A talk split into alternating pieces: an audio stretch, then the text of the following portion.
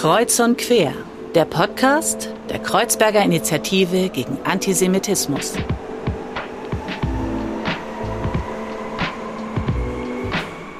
Hallo und herzlich willkommen zu einer neuen Folge von Kreuz und Quer. Mein Name ist Fadl und wie immer darf ich euch durch die heutige Folge führen. Und in dieser Folge wollen wir sprechen über eine Gesellschaft, die sich im Wandel zu befinden scheint. Ein Wandel, der uns möglicherweise zunehmend nach rechts auch als Gesellschaft rückt, wenn wir auf aktuelle Wahlen gucken. Und es stellt sich ein bisschen die Frage, finde ich, wie sicher und wie fest ist eigentlich unsere Demokratie und was begegnet uns da auch in den nächsten Jahren. Und gleichzeitig wollen wir uns aber auch die Frage stellen, wie halten wir es eigentlich mit der Erinnerungskultur, wenn wir uns gerade die aktuelle Situation anschauen. Und darüber wollen wir mit einem spannenden Gast sprechen. Er ist freier Journalist und Autor, war freier Redenschreiber. Er hat Philosophie, europäische Ethnologie und Religionswissenschaften studiert.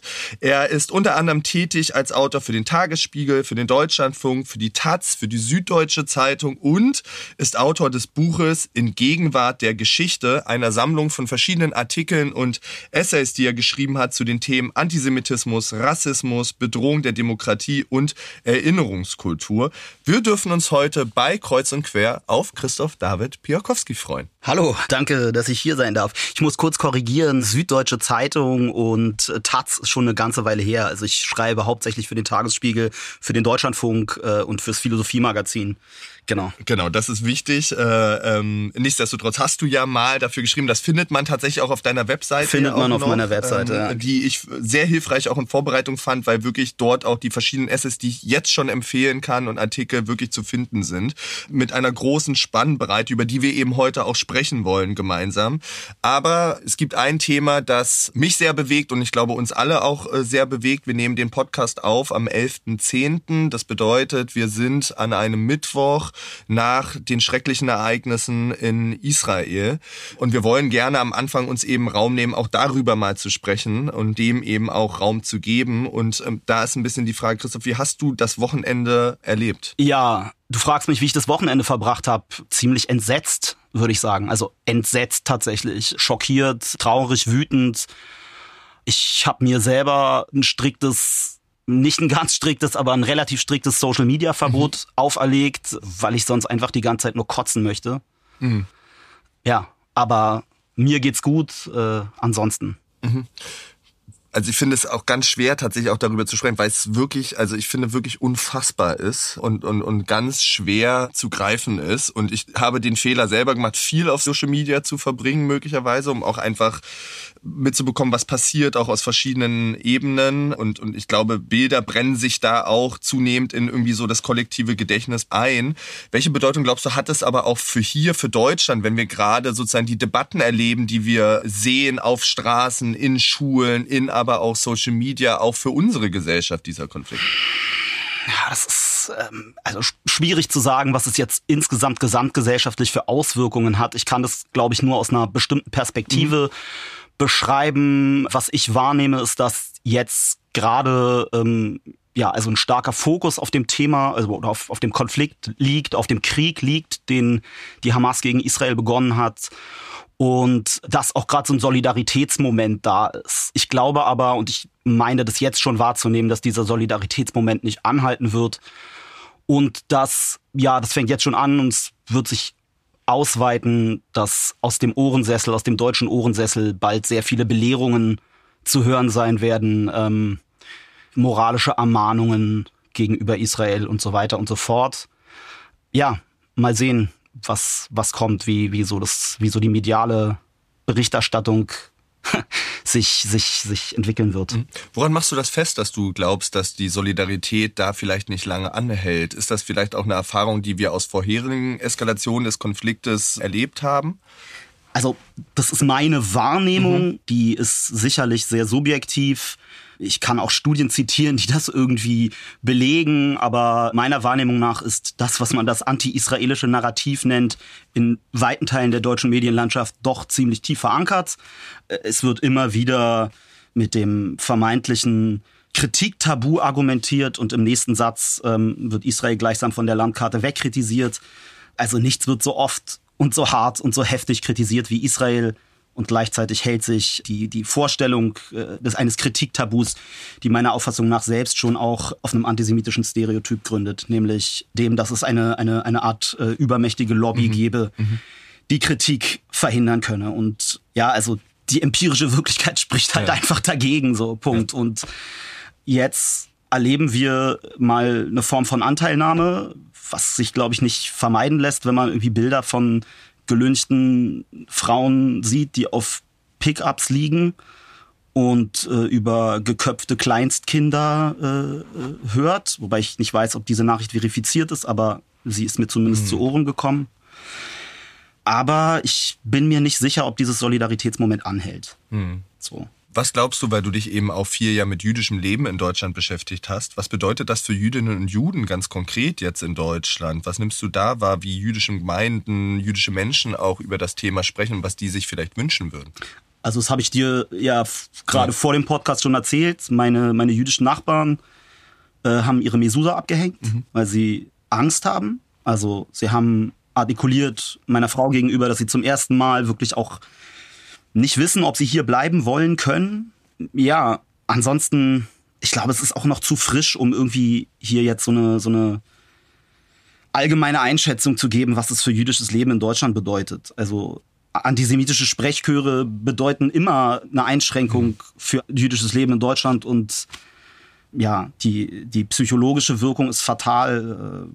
Äh, ja, und vielleicht auch die für, für, für, für Leib und Leben so. Ja, und ich glaube, das ist wahrscheinlich der wichtige Punkt, weil wir eben ja wirklich auch noch im Erleben dieses Themas ja auch sind und alles super frisch ist, unglaublich schnell ja auch passiert, dass so Einschätzungen, glaube ich, auch total schwierig sind. Was wichtig ist vielleicht für euch auch, liebe ZuhörerInnen, wenn ihr in pädagogischen Kontexten unterwegs seid, sei es als Lehrkraft, als SozialarbeiterInnen, als MultiplikatorInnen. Die KIGA bietet Beratungen zu dem Thema an, wie man auch in Klassensettings, aber eben auch mit anderen Menschen über das Thema sprechen kann. Da kann man uns immer gerne kontaktieren und wir sind da total gesprächsbereit und unterstützen gerne in den unterschiedlichsten Kontexten. Mir war es nur wichtig, trotzdem, weil wir das eben gerade erleben, auch kurz wenigstens drüber auch nochmal zu sprechen. Und ich glaube, gerade die Frage von antisemitischen Stereotypen, die du ja auch schon sozusagen genannt hast, auch diese Vorstellung von gewissen Eliten, werden wir ja. im Gespräch auch immer wieder aufgreifen, ja, weil ich glaube, ja. das ist eine gewisse Kontinuität, die sich jetzt zeigt, die sich aber auch in anderen Ereignissen der Gesellschaft in den letzten Jahren immer wieder auch gezeigt Absolut. hat, dass sich da vieles Bahn bricht. Daher vielleicht erstmal zu diesem Thema ein kleiner Punkt, so schwer es uns auch fällt, und das muss man auch sagen, in so einem Podcast ist das natürlich ein krasses Privileg, dann einfach äh, zum nächsten Thema schreiten zu können. Ja. Aber uns war es trotzdem wichtig, eben ganz kurz das auch nochmal anzuschneiden und Raum zu geben. Und vielleicht kommen wir dazu auch nochmal im Gespräch zurück. Aber wie gesagt, auch nochmal das Wenn ich noch ganz kurz was sagen darf. Ich, ich, weiß nicht, wie, wie, was euer Podcast für eine mhm. Reichweite mhm. hat. So. Aber wenn er eine gewisse Reichweite hat, antizipiere ich auch jetzt schon die E-Mails, die ich bekommen werde, im Hinblick auf das, was ich eben gesagt habe. Mhm. Und die mhm. werden nicht freundlich sein. Ja. Also das ist meine Erfahrung als Journalist. Wenn man über Antisemitismus schreibt, insbesondere über israelbezogenen Antisemitismus, wird man digital verprügelt. Das finde ich total spannend, weil, weil das wäre ein Thema gewesen tatsächlich, wo ich mit dir hinkommen wollen würde. Und wenn wir da eh schon sind, wie erlebst du das? Weil ich sehe das auch von Journalistinnen und ich kenne auch ein paar, die eben dieses Thema ja auch behandeln. Und es ist ganz oft so zu sagen, okay, ich finde es wichtig, dass wir darüber schreiben und auch das Verhandeln Antisemitismus ja auch im Verhältnis zu anderen Formen von Menschenfeindlichkeit etc. Aber worauf ich mich immer einstelle ist, ich kriege dazu Nachrichten, ich kriege dazu Postings, ja. ich kriege dazu Kommentare. Wie gehst du damit um? Also ich muss erstmal dazu sagen, ich schreibe nicht nur über Antisemitismus, genau, ich schreibe auch über Rassismus, ja. ich schreibe über antimuslimischen Rassismus, ich schreibe über Kolonialismus und äh, auch eben über NS-Geschichte, Shoah und so weiter und so fort, über Demokratiekrise, viel über Rechtsextremismus und so weiter und so fort. Also Antisemitismus ist nicht mein exklusives mhm. Thema, aber ich schreibe auch über israelbezogenen Antisemitismus. Ich bekomme auch äh, natürlich Hassnachrichten von irgendwelchen rechten äh, Herberts, wenn ich über, über Rassismus schreibe, wenn ich irgendwie keine Ahnung, Begriffe wie weiß verwende, um einen privilegierten mhm. gesellschaftlichen Status zu beschreiben, wenn ich Rassismus als, als, eine, als ein Gesellschaftsverhältnis beschreibe, als ein strukturelles Herrschaftsverhältnis, in dem People of Color die subalterne Position bekleiden. Ja. So. Wenn ich darüber schreibe, insbesondere wenn ich mich wenn ich affirmativ ein Vokabular verwende, was aus zum Beispiel der Critical Whiteness herkommt oder so, dann kriege ich auch natürlich aufs Maul von irgendwelchen Manfreds und Herberts und Susannes so, ja. Aber ich bekomme auch digital, ich sag's jetzt nochmal aufs Maul, von sich als links verstehenden ja, sich, früher hätte man sie die antiimperialistische ja. Linke genannt. Vielleicht sind es Leute auch heute, die sich sehr explizit, wenn sie denn theoretisch arbeiten, in den Postcolonial Studies verorten, die sehr manichäische Weltbilder haben, sehr dichotome Weltbilder, die die Welt in Gut und Böse unterteilen. Hier der weiße Oppressor, da die unterdrückte Person of Color hier der, äh, der oppressive globale Norden, äh, da der unterdrückte globale Süden. Da ist natürlich auch viel dran, so, ja, keine ja. Frage. Aber ich glaube, dass ähm, es da oft eben zu, ja, zu theoretischen Vereinfachungen kommt. Eben auch Israel wird in diesem Denken oft ohne jede Ambivalenz als weißer Kolonial- und Siedlerstaat gelesen, dass Zionismus nicht nur ein, oder was heißt nicht nur, nicht keineswegs ein koloniales Projekt war, sondern ein Emanzipationsprojekt, dass das ein, ein, ein Zufluchtsort ist, eine Zufluchtsstätte für Menschen, die seit 1800 Jahren verfolgt und ermordet werden und immer noch verfolgt und ermordet werden. Das wird in diesem Denken halt oft ausgeblendet. Und ich glaube, es ist halt wichtig, auch wenn wir sowohl antisemitismuskritische als auch rassismuskritische Arbeit machen und beide Phänomene gehören zusammengedacht und Rassismus und Antisemitismus sind Phänomene, die zusammen adressiert werden müssen, die nicht gegeneinander ausgespielt werden dürfen. Wenn wir das gemeinsam adressieren, dann müssen wir aber auch, glaube ich, lernen, Ambivalenzen auszuhalten. Mhm. Wir müssen lernen, Widersprüche auszuhalten. Wir müssen lernen, dass es verschiedene Perspektiven auf bestimmte Phänomene gibt und dass es nicht sinnvoll ist, die Welt oder die Gesellschaft nur in Herrscher und Beherrschte zu unterteilen, ja, genau. Mhm. Und äh, Menschen, die eine Diskriminierungserfahrung machen, auch nicht deshalb unbedingt die besseren Menschen sind. Also es gibt jüdische Rassisten und es gibt Antisemiten of Color. Punkt. Ja. Ja, ich glaube sozusagen dieses Freisprechen können von ich diskriminiere ja nicht, weil ich sozusagen aus einer diskriminierten genau. Gruppe komme, das ist zu kurz gegriffen und auch das, was du sagst, ist, wenn wir gerade auch Jüdinnen und Juden betrachten, wo ich finde, es sehr spannende ja Auseinandersetzungen darüber gibt, werden sie als weiß in Gesellschaft mhm. gelesen oder nicht gelesen und welche Ausschlüsse es ja trotzdem gibt. Genau das ist das, dass ja. es zu kurz gegriffen ist, in dieses Schwarz-Weiß-Denken, ja. dieses dichotome Denken zu verfallen. Ja, es gibt äh, ein sehr wichtiges Buch, wie ich finde, von Judith Coffey und Vivian Laumann, Goi-Normativität heißt es. Es hat ähm, ja zusätzlich so zur Antisemitismus-Analyse irgendwie den Begriff der Goi-Normativität mhm. analog zur Heteronormativität und, und, und äh, Weißnormativität und solchen, solchen Begriffen eingeführt.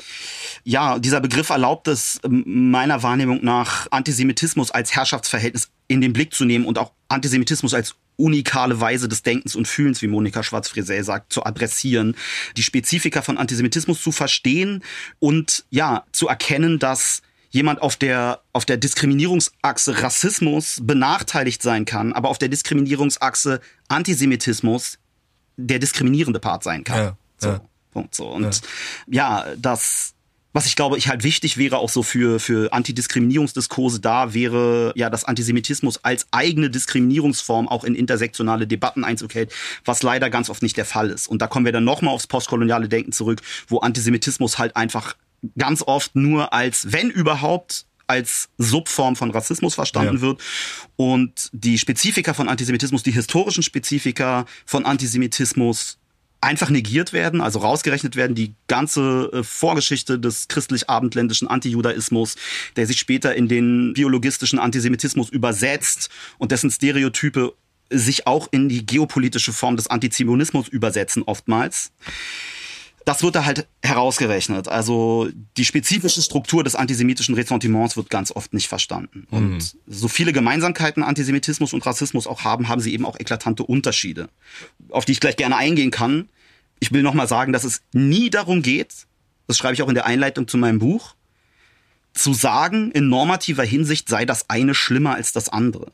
Darum genau. geht es übrigens auch nicht beim Historikervergleich, wenn wir sagen, der Holocaust hat einige singuläre Merkmale, die ihn von anderen Genoziden unterscheiden. Dann ist das einfach ein wissenschaftliches Faktum und ja. nicht eine äh, normative Beschreibung, dass man sagt, ey, alles jenseits der Auschwitz-Schwelle geht uns nichts an und ist ja gar nicht so schlimm, sondern nein, also wenn Menschen enteignet, ermordet, weiß ich, genozidiert werden, ist das natürlich immer furchtbar. So. Ja. ja. Genau, und da habe ich tatsächlich, äh, du hast schon gesagt, die Einleitung, und das ist die perfekte Überleitung an mich, denn ich habe tatsächlich ein Zitat rausgeschrieben und weil ich finde, da wird das so sehr deutlich und auch deine Position dazu deutlich. Du hast nämlich geschrieben in der Einleitung des Buches, wenn ich darauf hinweise, dass Windhoek und Auschwitz nicht dasselbe sind, mache ich auf die eigentliche, selbstevidente Tatsache aufmerksam, dass der Genozid an den Herero und Nama und der Holocaust neben Gemeinsamkeiten auch Unterschiede aufweisen und nicht darauf, dass ein Unrecht deshalb mehr Anteilnahme als ein anderes verdiene. Genau. Ähm, und, und, und genau das ist ja im Prinzip das, was du auch sagst. Ne? Die Frage von, es gibt eben gewisse Singularitäten, aber es kann nie darum gehen zu sagen, die Anteilnahme nehmen wir weg. Und wir denken sehr, finde ich, in diesem Historikerstreit, worum es ja geht, auch um gewisse Opferkonkurrenzen von, was nehmen wir wahr, was nehmen wir nicht da. Und mir stellt sich immer so ein Stück weit die Frage, ist, wie schaffen wir es denn vielleicht viel stärker in Solidaritäten miteinander zu denken und in konstruktiven auch Dialogen, anstatt uns da die Köpfe so einzuschlagen. Ja. ja. es gibt ja quasi dieses, ich möchte den jetzt nicht bashen, nicht mhm. dissen mhm. und so weiter. Aber es gibt ja ähm, das Konzept der multidirektionalen Erinnerung von Michael Rothberg, was ja auch in pädagogischer Hinsicht zum Beispiel total Sinn macht. Also ja. für eure Arbeit macht ja. es absolut Sinn, auf Gemeinsamkeiten abzustellen, zu schauen, was sind denn ähnliche Erfahrungen, um Anteilnahme äh, mhm. äh, zu kreieren, mhm. um ja vielleicht auch Solidar Sprachfähigkeit zu Sprachfähigkeit zu fördern, um, um Solidaritäten zwischen Menschen zu fördern, die historisch und gegenwärtig unter Verfolgung und Diskriminierung, Marginalisierung leiden. Aber das darf nicht dazu führen, dass alle Unterschiede mhm. eingeebnet total, werden total. und dass alles in einem postmodernen ja. Nebel einer allgemeinen Gewaltgeschichte versinkt. Ja. So und also um mal auf die Unterschiede zu kommen, ich glaube, die sind, mhm. die muss man, die muss man noch mal herausstellen, mhm. die muss man noch mal beschreiben, um um das klar zu machen. So Antisemitismus rührt historisch aus dem christlichen Antijudaismus her Rassismus, so wie wir ihn verstehen, als ein verwissenschaftlichtes, also pseudowissenschaftliches, biologistisches Konzept der westlichen Moderne, ist nicht ohne den Kapitalismus zu denken, ist nicht ohne den Imperialismus zu denken, kommt als Kolonialrassismus ja. in die Welt, ist ja im Grunde eine Ausbeutungs- und Unterdrückungsideologie, ein Menschenabwertungsmodell, was es möglich macht, guten Gewissens Menschen auszubeuten. Das heißt, die Ausbeutung steht im Vordergrund. Die Vernichtung folgt auf dem Fuße. Ja. Keine Frage. Da werden auch Menschen vernichtet. Im Antijudaismus slash Antisemitismus ist es so, dass die Kirchenväter des vierten Jahrhunderts den Juden als, ja, im Grunde als das Böse an sich erfinden, als, ja, Gegenkreatur zum, zum Menschen, wenn man so mhm, will, ja. Mm. Also erstmal als das, was irgendwie religiös überholt ist, was äh, im, im, im Christentum aufgehoben ist. Das finden wir auch später in der hegelianischen Geschichtsphilosophie zum Beispiel. Dem Jüdischen wird unterstellt, es hat keine Geschichte. Die jüdische Geschichte beginnt eigentlich erst mit der Diaspora, aber es wird immer schon unterstellt, die sei eigentlich zu Ende mit dem ja, Beginn des Christentums. Ja, so. Also wir haben eine theologische Konkurrenz. Aus dieser theologischen Konkurrenz wird diese Ablösungstheologie äh, formuliert und ja, das Judentum muss als böse und von Gott verworfen äh, geziehen werden und ja, da entstehen Sprachbilder, die sich in die äh, abendländische Kulturgeschichte einschreiben, die sich in die kollektive Wahrnehmung, mhm. in den mhm. kollektiven Habitus der abendländischen Gesellschaft einschreiben, die von Generation zu Generation vermittelt werden. Und der Jude bezeichnet in der abendländischen Kulturgeschichte, der hat die Rolle des Bösen inne. Mhm. So. Mhm. Und das übersetzt, also aus diesem, aus dieser Rolle ergibt sich als logische Konsequenz des Antisemitismus die Vernichtung. Antisemitismus zielt immer auf Vernichtung ab. So, es ist das Böse an sich, was ausgerottet werden muss. Die Nazis übernehmen dieses Bild im Grunde, sie äh, passen es äh, historisch mhm. dem Zeitgeist an, sie äh, übertragen es in die Begriffe, in die Episteme, in die, in die Wissensstruktur, mit Foucault zu sprechen, äh, der Zeit. Aber der Jude wird als, äh, als ewige Gegenrasse der Arier und als ewiger Menschheitsfeind gelesen. Das heißt, die Vernichtung ist das Ziel, Erlösungsantisemitismus. So, ja. ja. Da kommt dann auch noch Ausbeutung dazu. Die Shoah war auch ein gigantischer Raub. Aber die Vernichtung ist das Primäre. Die Ausbeutung kommt danach. Mhm. Im Kolonialrassismus ist es umgekehrt. In der Konsequenz läuft es oft aufs selbe hinaus, aber die motivationalen Grundlagen, ja. die Motive ja. sind unterschiedlich. Wenn man das benennt, dann benennt man einfach die historischen und sozialpsychologischen Fakten. So. Ja. Noch was, dieser, ähm, also diese unterschiedlichen, dieses, diese unterschiedlichen historischen Lagen, aus denen diese beiden Diskriminierungsformen herrühren, die bedingen eben auch, dass Antisemitismus und Rassismus, also dass das Ressentiment strukturell anders gelagert ist. Rassismus ist in der Regel in aller Regel ein Abwertungsmodell. Mhm. Das bedeutet, Menschen, die rassifiziert werden, die äh, rassifizierten Subjekte werden als unterlegen imaginiert. Da gibt es natürlich auch pathische Projektionen von Überlegenheit, äh, wenn man zum Beispiel an sowas denkt wie Omnipotenz mhm. mhm. des äh, starken, naturwüchsigen Schwarzen so. Ja? Mhm. Also diese Form von neidvoller Überlegenheitsprojektion gibt es auch. Aber für den Antisemitismus ist das ganz wesentlich. Ja, ja, Natürlich gibt es hier auch eine Form von Abwertung. Also im Antisemitismus oder Antijudaismus kommt beides zusammen. Die, äh, die, die äh, als Juden gelesenen Personen werden einerseits als unterlegen imaginiert, zum Beispiel auch im, also historisch kann man das zum Beispiel sehen, wie die Städte, die osteuropäischen Städteljuden wahrgenommen werden, die werden als, als irgendwie zivilisatorisch unterlegen wahrgenommen. Aber es gibt eben auch immer, aufgrund dieser Assoziation mit dem Bösen an sich, mit dem Teufel und so weiter, aufgrund dieser, dieser Ikonografie und so weiter eben dieses Überlegenheitsphantasma, die pathische Projektion der Überlegenheit des Juden, der Weltverschwörung, des Eliten, clandestinen ja, ja. Strippenziehers, der auf der Hinterbühne die Fäden zieht. Mhm. Und das ist ja fast eine Verübermenschung ja. des Jüdischen. So. Und diese Doppelstruktur, also aus Unterlegenheit und Überlegenheit, unterscheidet Antisemitismus von Rassismus. Mhm. Genau. Und führt eben auch in den Genoziden zu unterschiedlichen Motiven. Mhm. So. Mhm. mhm. Und ich finde halt, das, das ist auch nicht so schwer zu verstehen eigentlich. Es ist nicht schwer zu verstehen, aber es gibt sehr viele auch akademisch gebildete Personen, die sich massiv dagegen wehren, diese Argumente zur Kenntnis zu nehmen. Warum glaubst du, ist das so? Ich glaube, es ist teilweise so, weil die Leute aus Denkschulen kommen, die mit einer manichäischen, also ja, dichotomen ja. Gesellschaftslogik operieren. Und es hat ganz viel damit zu tun, und da kommen wir auf den Punkt, um den es sich eigentlich dreht, wenn wir über den Historikerstreit sprechen. Das Thema können ja. wir nicht aussparen. Ich glaube, dass der Historikerstreit, also ist jetzt eine steile These und take incoming. ist so ein bisschen äh, polemisch ausgedrückt, aber der Historikerstreit ist eigentlich nicht das Primäre. Es geht um das Bedürfnis, um die Frage ja einer Israel-Kritik, die sich ohne Scheuklappen artikulieren darf. Mhm. Und wenn die Shoah kein singuläres Menschheitsverbrechen war, dann ist quasi die Gründungsakte des Staates Israel als Zufluchtsort der Holocaust-Überlebenden nivelliert.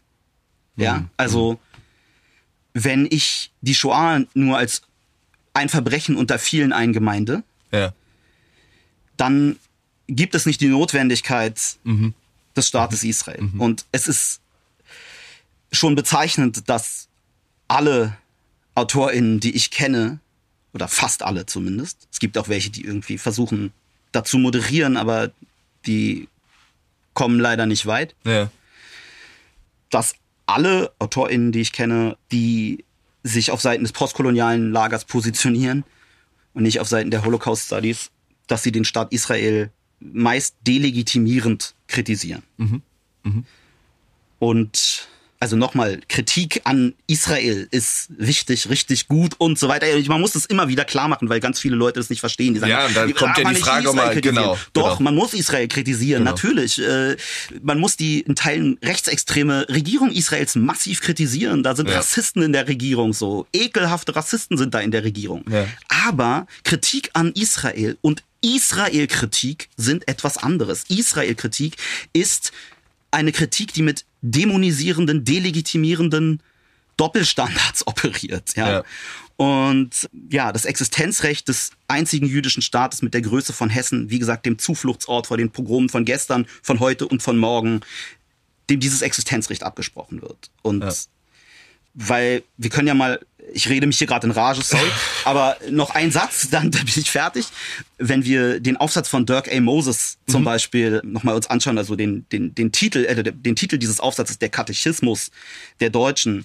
Ich glaube umgekehrt, dass man Moses und seinen KollegInnen einen Katechismus unterstellen kann. Mhm. Und das ist eben die dämonisierende, delegitimierende und mit doppelten Standards operierende mhm. Fundamentalkritik an Israel als jüdischem Staat. Die eben jetzt ja auch in dieser aktuellen Situation ja auch vielleicht auch ein gewisses Geschmäckle ja dann auch hat. Und ich glaube, diese Diskussion wird weitergeführt werden und die Verhältnisse auch zueinander. Und ich glaube, das ist auch wichtig. Und ich glaube, erstmal ist es total wichtig und, und, und ja auch hilfreich, mal so eine Einordnung zu bekommen. Was sind Gemeinsamkeiten? Was sind aber auch wirklich Unterschiede? Und diese auch sprechbar zu machen, glaube ich. Darum geht's auch. Weil ich finde, ganz oft in diesen Diskussionen fehlt es eben an diesem basalen Wissen, sondern wenn ich darüber rede, passiert auch ganz viel Diffuses, finde ich. Absolut. Ähm, es gibt kein und, Thema, äh, bei dem es so wenig Ahnung, bei gleichzeitig ja. so viel Meinung gibt. Total. So. Total. Wie gesagt, ich kann nur empfehlen, beschäftigt euch mit der Geschichte des Konflikts, nehmt Ambivalenzen zur Kenntnis, ja. nehmt zur Kenntnis, ja. dass es unterschiedliche Erzählungen, narrative Wahrnehmungen gibt, dass es nicht die eine Position dort geben kann, dass es Leid gibt, natürlich auf beiden Seiten immer und dass es äh, einfach sehr komplex ist und es keine einfachen Lösungen gibt und dass manichäische Logiken in aller Regel nicht immer, aber in aller Regel falsch sind. Und vielleicht werden die manichäischen Logiken als, wie sagt man, Ziel oder Lösungsmöglichkeit vielleicht auch sozusagen ein roter Faden, weil sie greifen, glaube ich, in ganz vielen Sachen einfach nicht. Und so eine Form von Ambiguitätstoleranz, Widerspruchstoleranz ist, glaube ich, was ganz Zentrales für unsere Gesellschaft. Aber ich würde gerne tatsächlich zum Ausgangspunkt kommen, bevor wir in dieses riesige Thema HistorikerInnenstreit abgeschweift sind, was aber, glaube ich, ein total wichtiges Thema ist. Und zwar hast du am Anfang ja noch mal so ein bisschen gesprochen, auch als Journalist, was du erlebst mit den Kommentaren. Das war ja so ein bisschen der Ausgangspunkt. Hast du das Gefühl, dass es in den letzten Jahren schlimmer geworden mit Nachrichten an dich? Hat sich da was verändert? Weil was wir wahrnehmen oder wenn man auch sich zum Beispiel Statistiken anguckt, es gibt den Demokratieindex, da ist Deutschland mittlerweile nur noch auf Platz 14. Ein Grund dafür mhm. ist Angriffe auf Pressefreiheit. Mhm. Wir haben das in den Corona-Protesten genau. erlebt, etc. Wie nimmst du das wahr?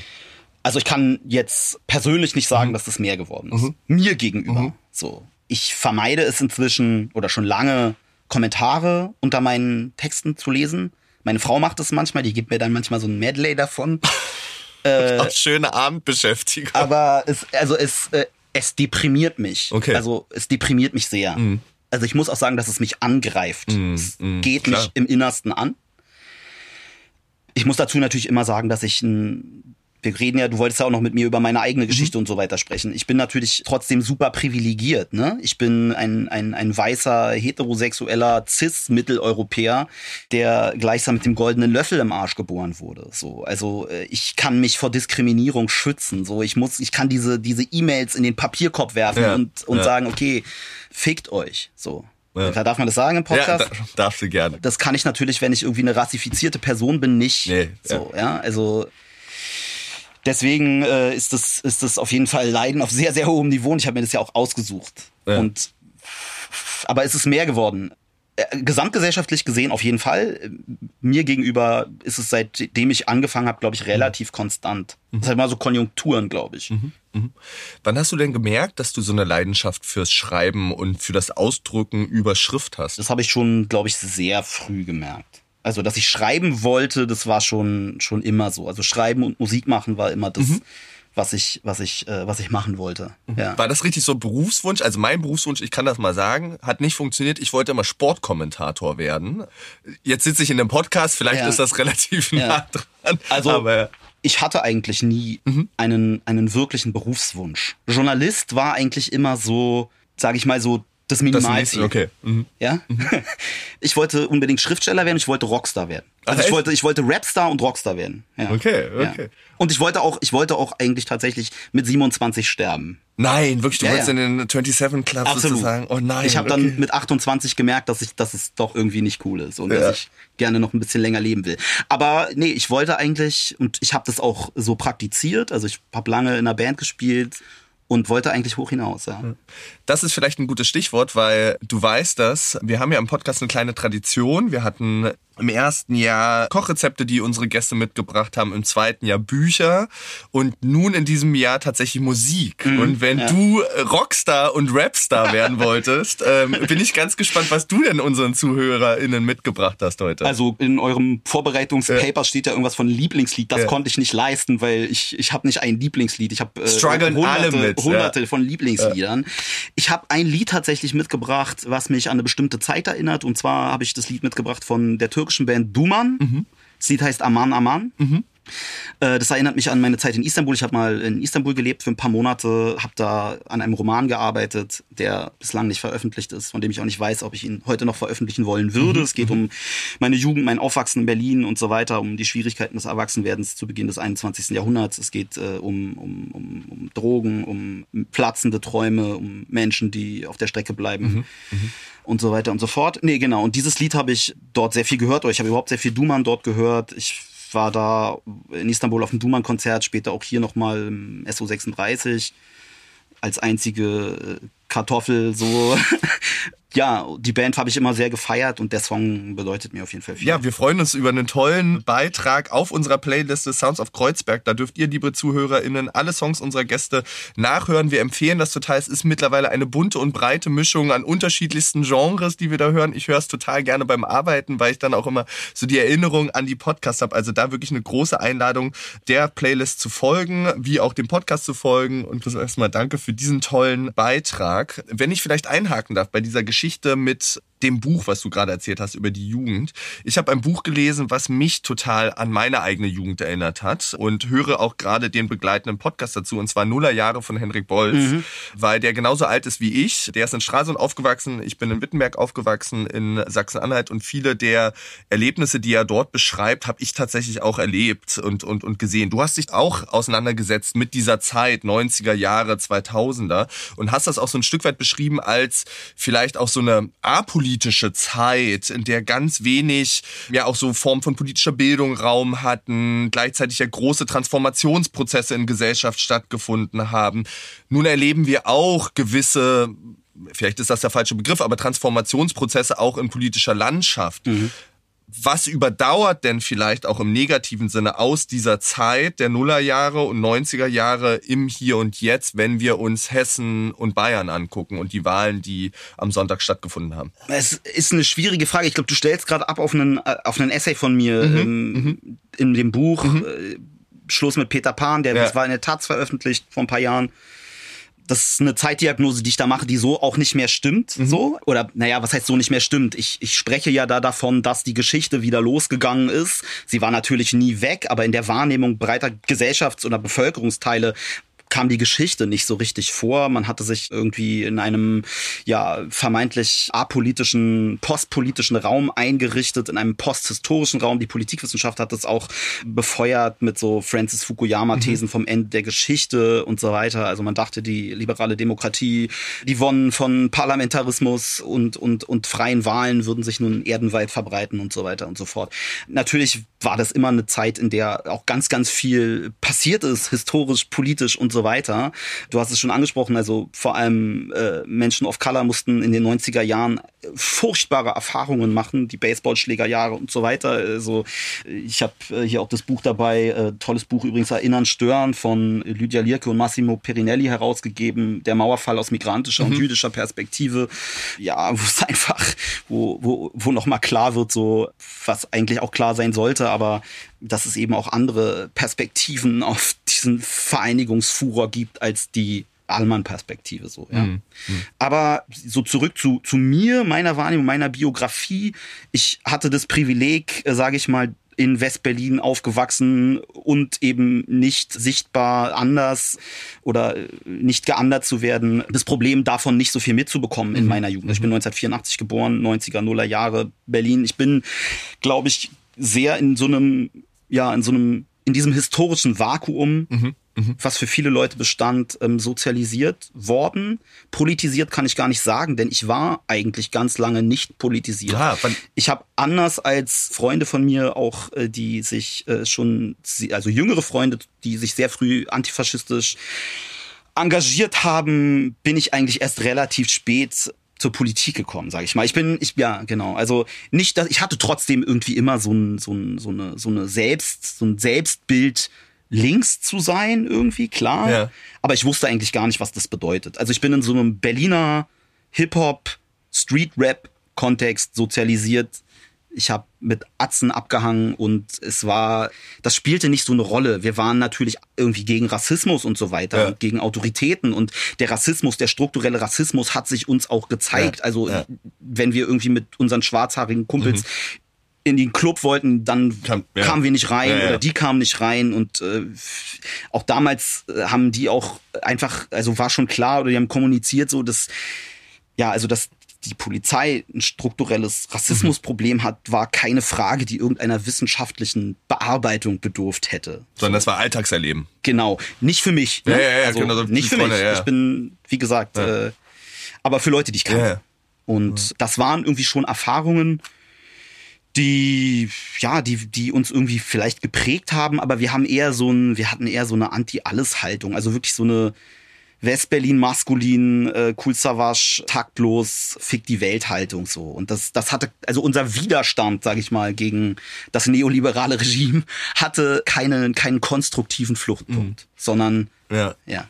Lustigerweise, ich musste so schmunzeln, als du das gesagt hast. Bei uns sind diese ganzen Kassetten in Sachsen-Anhalt, ich glaube, Jahre später angekommen und wir haben die dann versetzt alle gefeiert Genau. und, und gehört. Ich Ja. bin nämlich ähnlich auch in dieser Hip-Hop-Bubble sozusagen groß geworden. Was ich aber total spannend finde, ist, wenn du sagst, dass du eigentlich gar nicht so politisch warst, wenn man sich mit deinen Texten auseinandersetzt, ist es ja immer etwas oder ganz oft setzt du dich ja, wenn du einen Gegenstand nimmst, auch parallel mit politischer Theorie auseinander tatsächlich.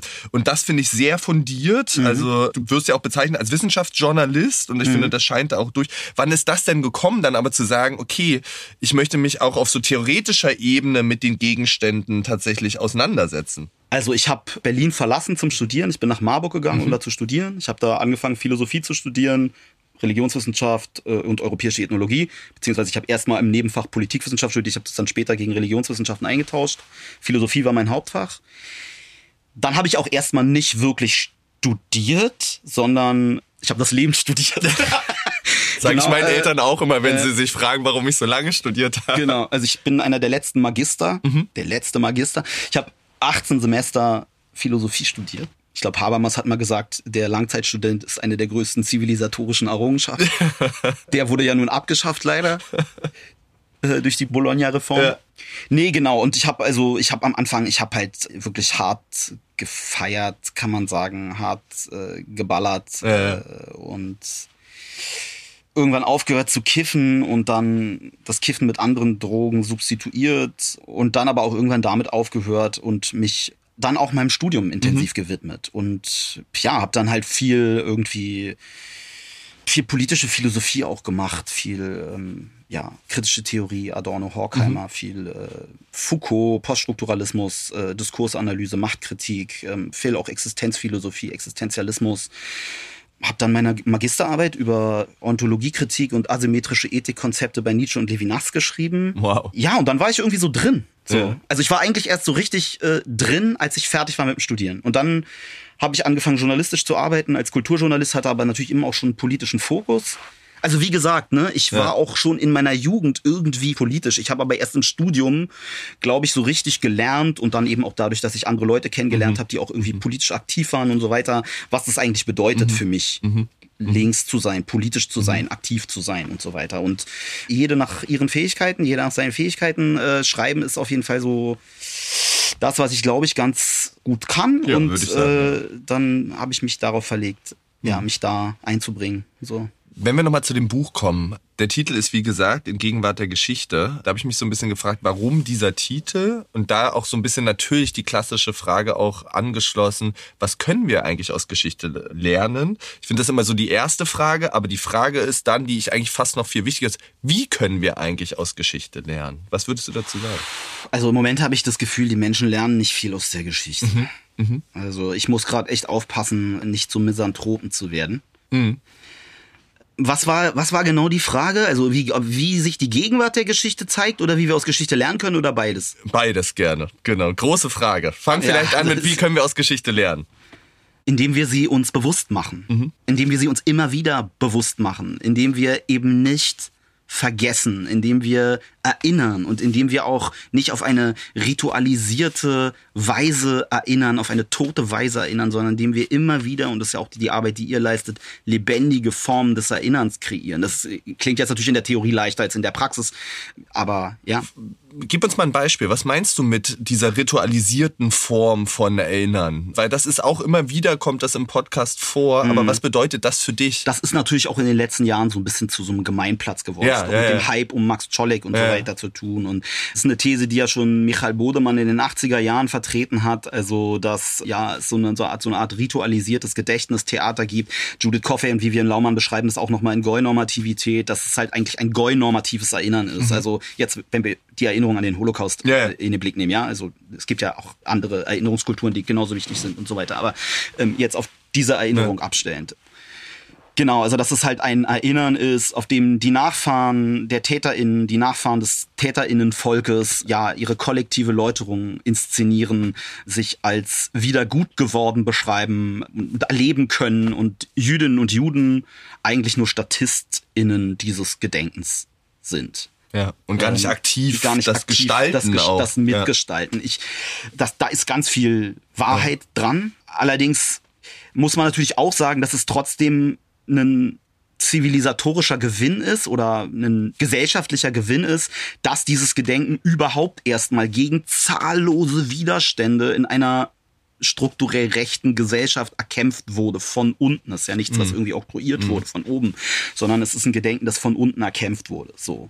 Und auch wenn es in ritualisierten Formen erstarrt ist, bin ich doch froh, also wenn ich mich entscheiden müsste zwischen gar diesem ritualisierten ja. Gedenken oder gar keinem ja. Gedenken, dann würde ich dieses ritualisierte ja. Gedenken wählen. Aber ich glaube, wir müssen halt trotzdem zusehen, dass wir aus diesen erstarrten Sonntagsreden, Gedenkformeln herauskommen und natürlich eben auch multidirektional erinnern und so weiter und Menschen mit integrieren, die ja erstens die Opfer ja. Und zweitens halt Menschen, die keine Tätervorfahren haben, Menschen of Color mit Migrationsgeschichte und so weiter. Mhm. Wobei ich keine einfache Lösung habe, wie das funktioniert. Also da seid ihr, ihr seid die Pädagogen, ne? Da seid ihr gefragt, so wie, wie da, die, was da die, die, die äh, Gedenk- und Erinnerungskonzepte sind. Ich finde, du hast in deiner Antwort einen total spannenden Satz gesagt. Du hast gesagt, in einer generell sozusagen strukturell rechten Gesellschaft. Und das ist so ein bisschen die Frage, die ich mir auch stelle, mit der du dich ja auch auseinandergesetzt hast und die Frage von Kontinuität. Also ich habe, Entschuldigung, ich habe hier über die postnationalsozialistische Ge Gesellschaft in Deutschland gesprochen. Okay. Durch die Gesellschaft immer noch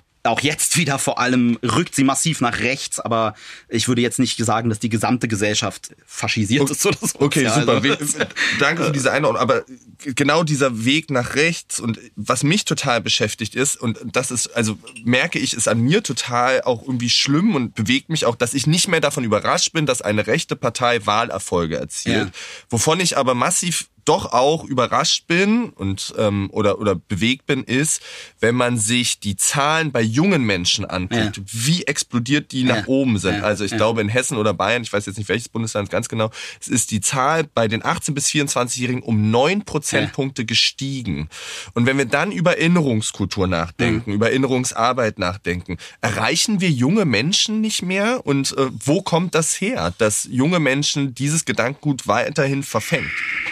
Ist auch eine sehr große Frage, auf die ich keine einfache Antwort geben kann. Also ich glaube erstmal, dass es so ist, dass die Gesellschaft nicht unbedingt rechter geworden ist, als sie es schon war. Mhm. Es ist nur präsenter? Es ist präsenter. Die Leute sind aus ihren Schweigespiralen rausgekommen. Mhm. Die haben mit der AfD ein politisches Ortsangebot, wo sie dauerhaft andocken können. Die waren vorher frei flottierend unterwegs, entweder in, als, als Nichtwähler äh, irgendwie in Apathie versunken oder halt bei anderen Parteien irgendwie vorübergehend angedockt.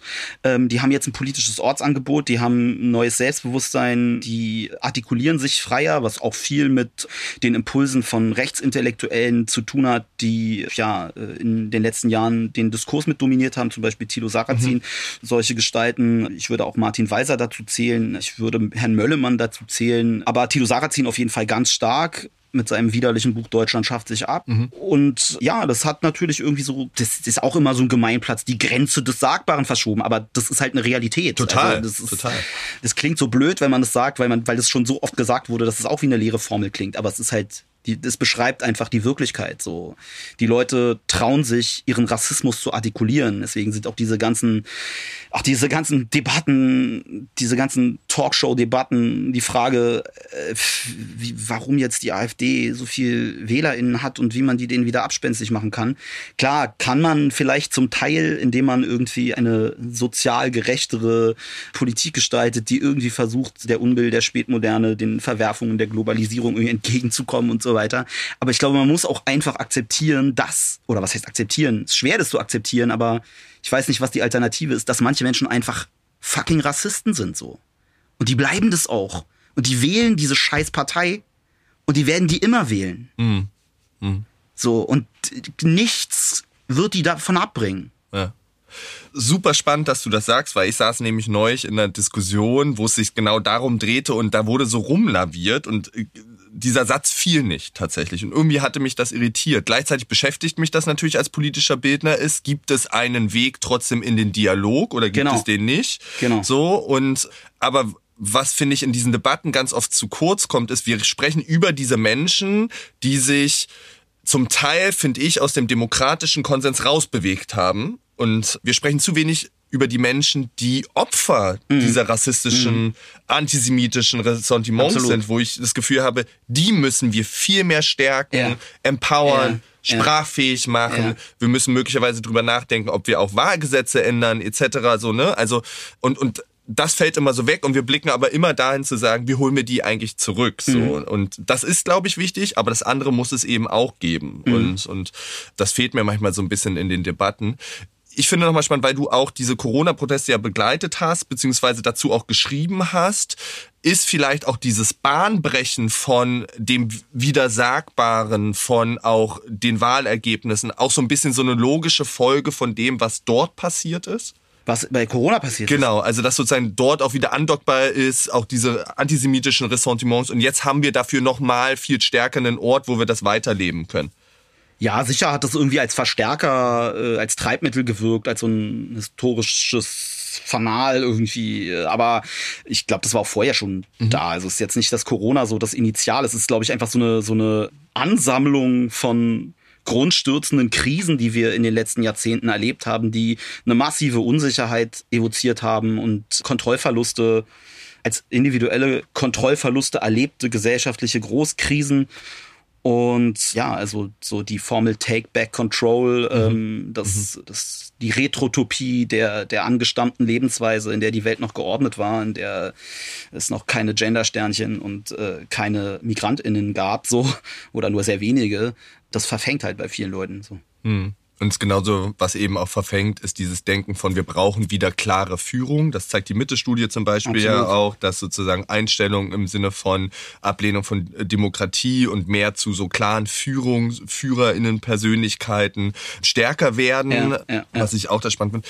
Du hattest schon ein Stichwort aber gesagt, Talkshows. Und wenn wir uns, finde ich, auch die Medienlandschaft angucken, zu der du ja auch ein Stück weit gehörst, stellt Ja. sich mir auch immer ein bisschen die Frage, haben auch die Medien im Umgang mit diesen rechten Gruppierungen, den rechten in Anführungszeichen Intellektuellen auch Fehler gemacht, indem vielleicht denen zu sehr eine Bühne geboten wurde, zu wenig auch nachgefragt, nachgehakt wurde und, und vielleicht auch in anderen Themen versucht wurde, dieser Partei zu begegnen. Also ich denke sozusagen auch an Fragen von Wirtschaft, von auch innerer Sicherheit etc. Da gibt's wenig Antworten, wenn man in die Parteiprogramme guckt, aber danach wird wenig gefragt tatsächlich. Ja, also es fällt mir schwer, mich dazu zu äußern, weil das ein, also ein total, also so so ein anekdotenevidenter Blick jetzt darauf, weil ich nicht alle Zeitungen und alle Zeitungsartikel der letzten 20 Jahre in allen Blättern und alle Nachrichtensendungen dazu verfolgt habe. Also ich arbeite immer gerne studienbasiert, wissenschaftlich fundiert, deswegen weiß ich nicht, ob man sagen kann, die Medien haben da Fehler gemacht. Bestimmt, also indem man über jedes Stöckchen gesprungen ist, was die hingehalten haben und so weiter. Gleichzeitig ist halt nicht zu thematisieren, ist auch keine Lösung. Also ich glaube, es ist für Medienschaffende auch sehr schwierig, da einen adäquaten Umgang zu finden. Also schreibe ich jetzt über was und jazz ein Thema hoch oder schreibe ich nicht darüber und verschweige dann eine gefährliche Wirklichkeit. Ja. Total, das ist so ein Balanceakt Ja. einfach, ne? Und Ja. zu sagen, ich habe Ja. ja. auch einen Auftrag zu berichten. Ja. Auch wenn ich zum Beispiel öffentlich-rechtlich unterwegs bin, muss ich berichten über Zeit und Gesellschaft.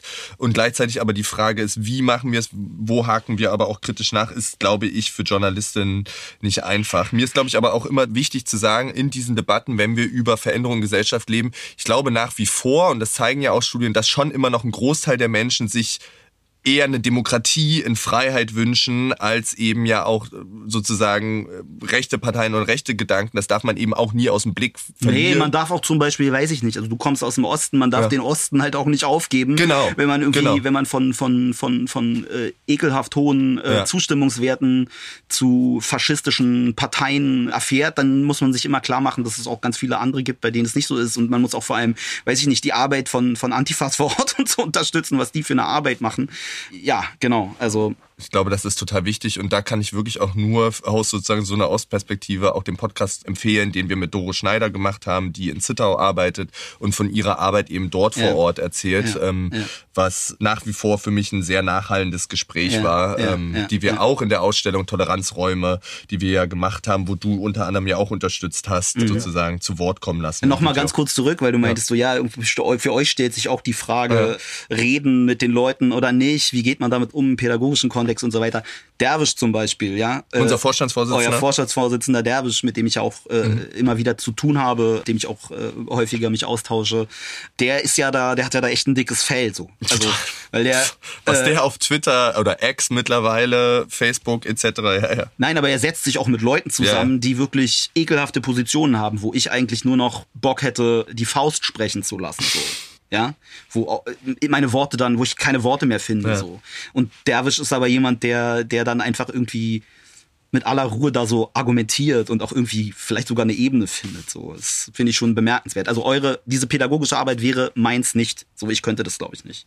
Ja, genau. Und ich bin da auch immer sehr beeindruckt. Er hat da wirklich ein dickes Fell und ich glaube, das ist ja aber auch ein bisschen unsere Rolle manchmal als politische Bildner und die genau. ist auch schwer, weil du die auch selber mit dir ja natürlich immer wieder auch verhandelst, von mit wem kann ich sprechen und nicht alle politischen BildnerInnen würden sagen, ich mache das auch, auch aus ja. äh, gutem Recht, finde ich, ja. auch aus Selbstschutz. Ja. Und es ist aber umso wichtiger, dass es Menschen trotzdem gibt, die das eben ähm, auch machen ich wollte eigentlich noch über eine Sache sprechen, ja, über, die, über, die, ich überhaupt nicht gesprochen habe, über die ich noch nie gesprochen habe mhm. eigentlich öffentlich. Es gibt zwar eine öffentliche, also es gibt eine Beschreibung, sage ich mal, dieser Wirklichkeit von mir in diesem Buch verjagt äh, aus Amt und Würden äh, vom Naziregime 1933 verfolgte Richter des preußischen Oberverwaltungsgerichts, was meine Mutter Renate Zitron-Piorkowski zusammen mit Ulrich Marenbach im Hendrich und Hendrich Verlag herausgegeben hat. Da ist eine Kurzgeschichte von mir drin, die heißt Die gelbe Karte. Da geht es um das Schicksal meines Großvaters im Dritten Reich, sagt man glaube ich mhm. nicht mehr. Mhm. Ne? Äh, ja, im, zur Zeit, NS-Zeit, ja. in, in der NS-Zeit, genau als Überleitung zu dem, was wir eben besprochen haben, also warum ich auch nicht da ruhig argumentieren kann, auch jetzt zum Beispiel, mhm. es mir schwerfällt, so Hamas-Apologien zu mhm. ertragen mhm. oder mhm. mit Leuten zu sprechen, bei denen ich das Gefühl habe, ein sekundärer, schuldprojektiver Antisemitismus bringt sie irgendwie dazu, zu relativieren oder ja, eben eine dämonisierende, delegitimierende und mit doppelten Standards operierende mhm. Israel-Kritik walten zu lassen ist, dass ich familienbiografisch da doch irgendwie involviert bin. Also ich habe, mhm. ich weiß gar nicht, wie ich das nennen würde. Deswegen sage ich, ich rede mhm. gerade zum ersten Mal darüber. Mhm. Ich habe jüdische Bezüge, mhm. ohne Jude zu sein. Mhm. So. Ich habe, ich würde sagen, eine nicht nicht jüdische Identität mhm. mit Jean Amery. Und zwar deshalb, weil ich für meine Freunde und für Leute, die ich kannte, früher auf dem Pausenhof, jüdischer war als die. Mhm. Weil ich zwei Großväter habe, die von den Nazis zu Juden gemacht wurden. Die waren gar nicht qua Selbstverständnis Juden. Die wurden aber als jüdisch und halbjüdisch, Mischling ersten Grades, mein Großvater väterlicherseits, Dreiviertel beziehungsweise Volljude, mein Großvater mütterlicherseits, geframed ist in der Geschichte hier kann man nachlesen, warum mein Großvater überlebt hat. Möchte ich jetzt nicht hier ausführen. Mhm. Aber das hat auf jeden Fall dazu geführt, dass ich für Leute, die ich kannte, immer der Jude war. krass, ja. Obwohl ich gar kein Jude ja, war. Ja. Ich wurde. So eine Fremdzuschreibung ja dann auch sozusagen. Ja, nicht nur, weil ja. meine Eltern natürlich irgendwie auch aufgrund dieser Familienbiografie eine Affinität hatten zu jüdischen Items, sag ich mal, im weitesten Sinne zu jüdischer Kultur. Aber ich habe mir das nie angezogen und ich ziehe mir das auch bis heute nicht an. Ich will mir das auch nicht kulturell aneignen. Ja. Aber es ist auch nicht nur eine Form von kultureller Aneignung, weil mir diese Identität irgendwie immer zugeschrieben wurde. So, und Identitäten konstituieren sich eben auch über Fremdwahrnehmung, über Zuschreibung von anderen. Das äh, weiß ich, seit ich Reflexion sur la question juive von Jean-Paul Sartre gelesen habe, die Phänomenologie des Blicks. Also wir können gar nicht anders, als irgendwie in der Wahrnehmung der anderen zu erstarren mhm. und irgendwie die Fremdzuschreibung auch gleichsam zu internalisieren. Franz Fanon hat das im Anschluss an Sartre für kolonisierte Menschen beschrieben. Äh, Jean Amery beschreibt es sehr eindrücklich. Ich überhaupt äh, jedem empfehlen, äh, intensiver Jean Amery zu lesen, wie er von den Nazis zum Juden gemacht wurde, obwohl er sich selbst nicht so gefühlt hat ich möchte mich nicht mit Jean Amery vergleichen, mm, ja. Mm. Auf keinen Fall. So, der hat den Holocaust überlebt, so, oder der war in Auschwitz und äh, kam da raus und hat darüber geschrieben. Aber ich habe trotzdem immer wieder die Erfahrung gemacht, dass ich zum Juden gemacht wurde, mm. irgendwie, von Leuten, die ich kannte und auch immer wieder mit antisemitischen Stereotypen konfrontiert wurde. Im Witz, im Spaß und so weiter. Ich habe gesagt, wir sind in einem roughen Umfeld aufgewachsen. Ja. Rap-Sprache und so weiter. Wir haben, da gab es keinen keine Wokeness, keine, keine Political Correctness. Wir waren auch, muss ich auch leider sagen, das war auch ein misogynes und homophobes Umfeld. Ja, ich habe mich ja. da erst aus diesem aus dieser Scheiße erst langsam herausgeschult selbst so. Aber Antisemitismus war auf jeden Fall auch eine Baseline so und ein Grundsound meines Großwerdens. Ja. Und gleichzeitig habe ich also weil du vorhin über Erinnerungskultur in Deutschland, weil wir über Erinnerungskultur in Deutschland gefragt haben und auch die Defizite von Erinnerungskultur oder erstarrte Rituale. Was ich hier nochmal ganz klar sagen will, ist das, was Samuel Salzborn sehr schön zuletzt in Kollektive Unschuld herausgearbeitet hat, was viele andere vor ihm aber auch schon bemerkt haben, dass es eine massive Diskrepanz gibt zwischen öffentlichem Erinnern und privatem mm. Erinnern. Mm. Dass ich eigentlich von keinem meiner Freunde weiß, was haben deren Großeltern eigentlich ja. Äh, während der NS-Zeit gemacht. Ich man weiß spricht von, nicht drüber, ja. Man spricht nicht. Ich weiß es von meiner Frau, die hat minutiös herausgearbeitet, dass ihre beiden Großväter überzeugte Nazis waren. Mm. Wir haben auch immer überlegt, zusammen ein Buch zu schreiben über unsere vier Großväter. Und die hat halt irgendwie sich dem gestellt. Aber ansonsten verzeiht meine lieben Freunde und so weiter. Aber ich weiß von keinem eigentlich, was deren Großeltern gemacht haben. Und das hat auf jeden Fall bei mir langfristig immer dazu geführt, dass ich mich irgendwie anders gefühlt habe. So. Ich muss noch mal sagen, ich bin ein privilegierter, weißer, heterosexueller Cis-Mann aus Mitteleuropa und ich habe nicht im Mindesten die Form von Diskriminierung mhm. erfahren, die Menschen erfahren, die sichtbar rassifiziert werden oder die sichtbar jüdisch leben. Und wie gesagt, ich maße mir keine jüdische Identität an, ich bin kein Jude. Aber ich bin es auch nicht nicht. Mhm. Weil ich in der Wahrnehmung der anderen es war und es bin nach wie vor. Und weil ich auch nicht umhin kann, die Verfolgungsgeschichte meiner Großväter zu erinnern und in meine Identitätskonstruktion, in meine Selbstkonstitution mit einzubauen. So. Ja. Und jetzt, um den Kreis zu schließen, wenn ich die Nachrichten aus Israel höre, dann geht mich das im Innersten an. Es geht mich im Innersten an. Die Nachrichten aus der Ukraine gehen mich auch massiv an, keine Frage. So, ja. Aber das ist für mich nochmal, es fasst mich existenziell an. So. Und Jean-Marie hat es sehr gut beschrieben in diesem großartigen Text Mein Judentum von Jean-Marie, das könnte auch heute geschrieben sein. Er beschreibt, ich habe nicht viel mit Israel zu tun. Die Politik mag ich nicht. Der Menachem Begin ist mir unsympathisch. Ich, ich äh, heiße überhaupt nicht gut, was dieses Land alles so politisch macht.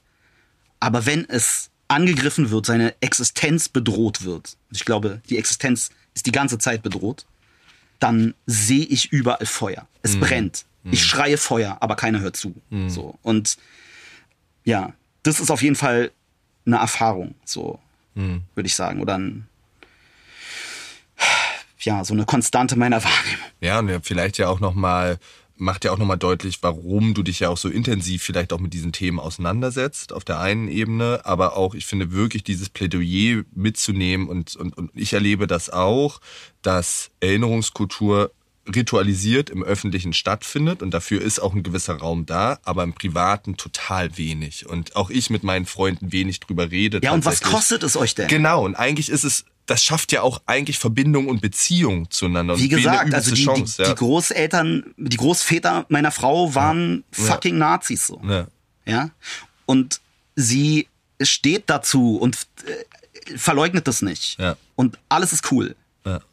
Und, und, und, und wirklich das Auseinandersetzen ist, glaube ich, einfach immer wichtig und vielleicht dafür auch Formen zu finden. Und vielleicht ist das auch nochmal ein Rückgriff oder auch ein Auftrag an uns als politische Bildner, an Pädagoginnen, da auch Menschen und gerade junge Menschen zu unterstützen, mhm. vielleicht diese Räume zu öffnen, mhm. da auch wieder drüber zu sprechen und da auch über verschiedene Formen von Erinnerungskulturen, Erinnerungsnarrativen tatsächlich auch zu ja. sprechen. Ich glaube, das ist wichtig. Eine Sache möchte ich, glaube, ja. wir kommen gleich, wir ja. sind bald durch, ne, zeitlich.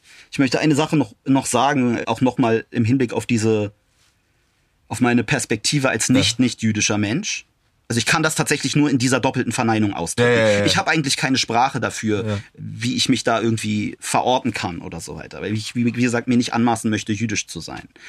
Was ich aber noch sagen möchte, ist, dass was Antisemitismus angeht, leider eben auch in vielen linken und intersektionalen Debatten und so weiter, ganz auf die betroffenen Perspektive, die sonst immer hochgehalten wird und als das maßgebliche Kriterium dessen gilt, was eine Diskriminierungserfahrung bedeutet. So, also Diskriminierung wird von den Betroffenen definiert. Das gilt beim Antisemitismus für ganz viele AkteurInnen aus linken ja. Communities nicht. Ja.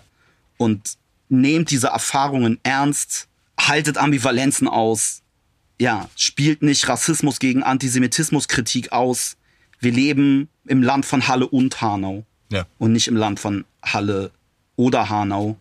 Und schon gar nicht im Land von Halle gegen Hanau. Und ich glaube, das ist das perfekte Schlusswort tatsächlich. Das ist nicht das Gegeneinander, sondern wir leben, und ich finde das wirklich ein schöner Satz, im Land, also von Halle und Hanau. Und beider Ereignisse und beider Konsequenzen müssen wir uns bewusst machen. Der Anschlag in Halle hat sich gerade wieder gejährt und auch dafür müssen wir Raum finden, daran zu erinnern. Und wir in der Ausstellung Toleranzräume haben beispielsweise ja wirklich auch beide Ereignisse bewusst mit drin, weil wir gesagt haben, wir finden das wichtig ähm, und, und, und zeigen damit ja auch ein Bild einer Gesellschaft. Zumal auch in Hanau der genau. Äh, Attentäter von Hanau einen, einem eliminatorischen Antisemitismus ja. aufgesessen war. Also ja. Genau, und ich glaube eben, die Verbindung, die sich danach ja auch gemacht hat mit Festival of Resilience und zu zeigen, es gibt Solidaritäten, es gibt Allianzen, sind, glaube ich, un, un Ja, aber es gibt halt leider auch dann Slogans wie ja. From Hanau bis Gaza, Yalla Intifada. Und ja. da kann ich nur sagen, Leute, warum, warum muss das in dieser Weise instrumentalisiert werden? Total. Christoph, vielen, vielen lieben Dank. Ich glaube, wir haben wirklich einen tiefen Deep Dive durch die verschiedensten Themenstränge gemacht, haben dich als Person kennengelernt. Danke wirklich auch in die äh, biografischen Einblicke. Wir wollen ja eben gerne auch die Menschen, mit denen wir hier sprechen, plastisch darstellen. Und ich glaube, das ist uns bei dir, dank dir auch gut gelungen, ähm, da auch einen Einblick zu geben. Aber ganz entlassen kann ich dich noch nicht. Okay. Äh, denn zum Abschluss habe ich noch eine kleine Schnellfragerunde. Das ist was Einfaches, vielleicht auch noch mal ein bisschen was Uplifting, mit dem dem wir gerne die ZuhörerInnen in den Folgen sozusagen rausschicken aus der Folge. Und zwar habe ich vier Fragen vorbereitet.